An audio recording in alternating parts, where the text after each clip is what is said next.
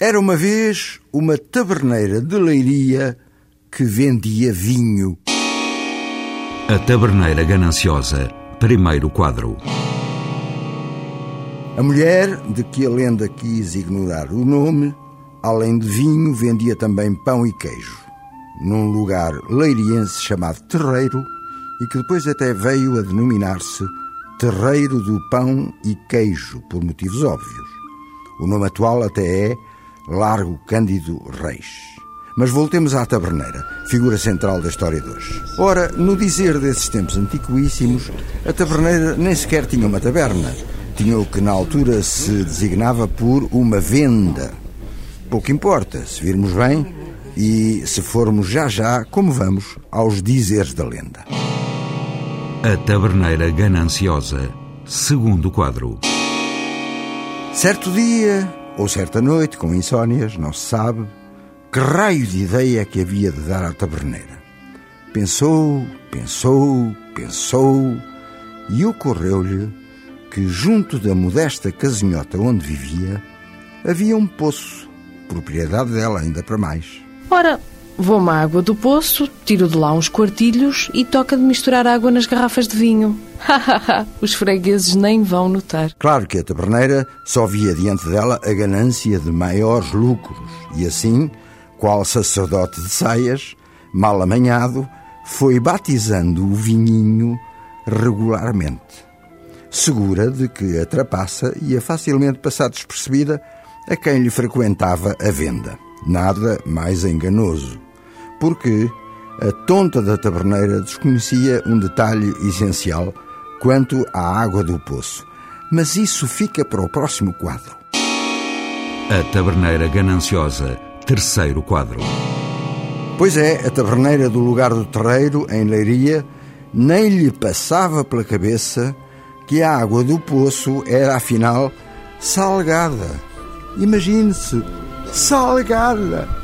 E como batizou e rebatizou regularmente o vinho com aquela água, uma, duas, muitas vezes, como diz o ditado popular, tantas vezes vai o cantor à fonte, ai a ironia das palavras, e um dia deixa lá a asa. E assim foi. É só ouvir a voz de um freguês que de repente se levanta na venda, num quase trovão. Oh, mulher, que é que tu andas a fazer ao nosso rico vinho? Este tinto está salgado. Salgado, ouviste?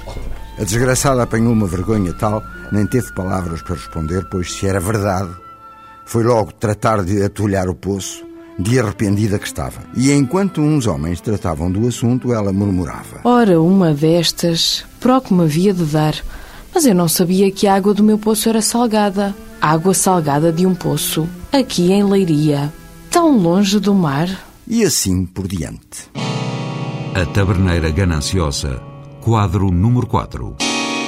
No fundo, no fundo, a anónima taberneira até era uma boa mulher. Arrependeu-se logo do que tinha congeminado para engordar o negócio e, como tantas vezes acontece na vida ainda hoje, passou de gananciosa a generosa. Rima, mas não rima. Bastante rica e já bem dentro da velhice, sobretudo sofrendo de um pesado mal de consciência, a nossa taberneira mandou fazer um testamento e por esse testamento legou todos os haveres a uma tal confraria do Espírito Santo, também em Leiria, na condição de que, com os rendimentos do legado, todos os anos, no 1 de maio, fosse distribuído aos pobres da cidade um bodo de pão e queijo. Pelos vistos, o vinho, o tal vinho, batizado ou não, viria a ficar de fora do esquema. Sim, para que é que os pobrezinhos haviam de precisar de vinho, não me dirão? A taberneira terá pensado o mesmo. A Taberneira Gananciosa, quinto quadro. Como sempre acontece nestes casos de legados às instituições da Igreja, depressa veio um bispo de Leiria, Dom Dinis de Melo, mexer no assunto. E num documento denominado Provisão, isto já depois da morte da mulher, muito depois, ordenou que o pão amassado e o queijo fossem divididos em três quinhões. Um para os pobres, mesmo pobres, toda a gente sabe o que é. Outro para os pobres envergonhados. Ai, como estes dramáticos conceitos sociais se aplicam nos nossos dias. E, finalmente, um terceiro quinhão para os pobres que tivessem a coragem e a necessidade de acorrer às instalações da confraria, onde era hábito fazer-se a tal distribuição do bodo. A Taberneira Gananciosa, sexto e derradeiro quadro.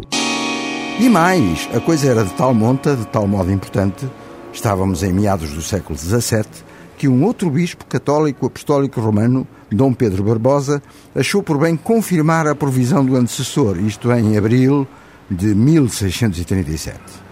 Quanto ao resto, falta lembrar que no último quartel do século passado, a tal Rua do Pão e Queijo, onde ficava situada a venda, ou taberna, da pobre infeliz, e daí até onde chegava o terreiro nesses remotos tempos, a Rua do Pão e Queijo, dizia eu, mudou de nome. Cândido Reis, como se o povo, ou quem por ele manda e ordena, quisesse fazer esquecer os lugares onde imperou a ganância e o despudor do lucro fácil. Ah, é verdade. Alguém poderoso mandou, entretanto, desatulhar o poço e logo entulhá-lo, com mais fúria ainda, como se, ó oh, taberneira do terreiro, lá estarás tu onde o pagues. Moral da história: o homem tapa Deus destapa.